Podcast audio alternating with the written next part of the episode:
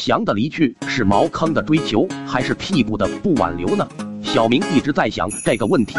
他是一坨新拉出来的翔，他还为自己起了一个名字小明，这让他有点小骄傲。看着茅坑里别的翔，他有一种高高在上的感觉。不只是因为他为自己起了名字，也因为几乎所有的苍蝇和绿豆蝇都在围着他飞舞。嗡嗡的声音让小明充满了自豪感。小苍蝇们一个个的落在小明的身上，他们好像很喜欢小明似的，一会吻一吻小明的脸蛋，一会搓搓自己的小手。而大个头的绿豆蝇总是很霸气的落在他的身上，留下一个个小小的条状痕迹。小明享受一个感觉，他看着周围的翔，有的干巴巴的立在那里，有的软软的瘫在地上，甚至都没有了形状。小明对此一直是嗤之以鼻的，连形状都没有的翔，几乎永远都不会被挖到土地里面去，只能永远的待在茅坑里。小明扫了扫自身，头上微微的冒着白气，这是年轻的资本，是吸引绿豆蝇和大批苍蝇的资本。再看看他自己不软不硬的身体，小明非常自信。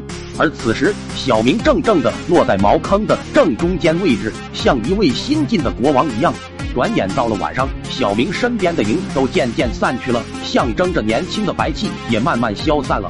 小明在想，翔的离去到底是屁股的不挽留，还是茅坑的追求呢？正想着出神，小明眼看着门外走过来一个巨大的黑影，那个庞然大物双脚岔开站在了木板上，正对着小明的头顶。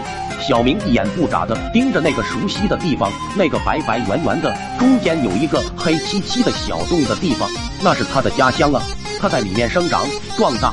小明双眼浸满了热泪，他渴望着自己的母亲能够再低下来一点，和他亲热一下。但是事与愿违，那个庞然大物并没有再有更多的动作了。愣愣的等了一会，上面突然浇下来一阵热热的液体。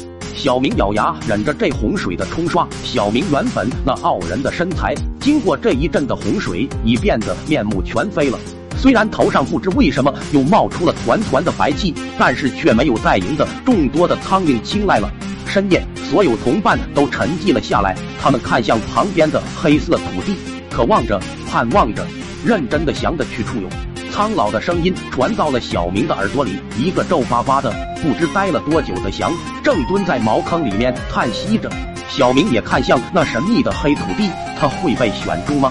小明看了看他身上的窟窿，那是洪水留下的痕迹。若翔不是无情物，化作春泥更护花。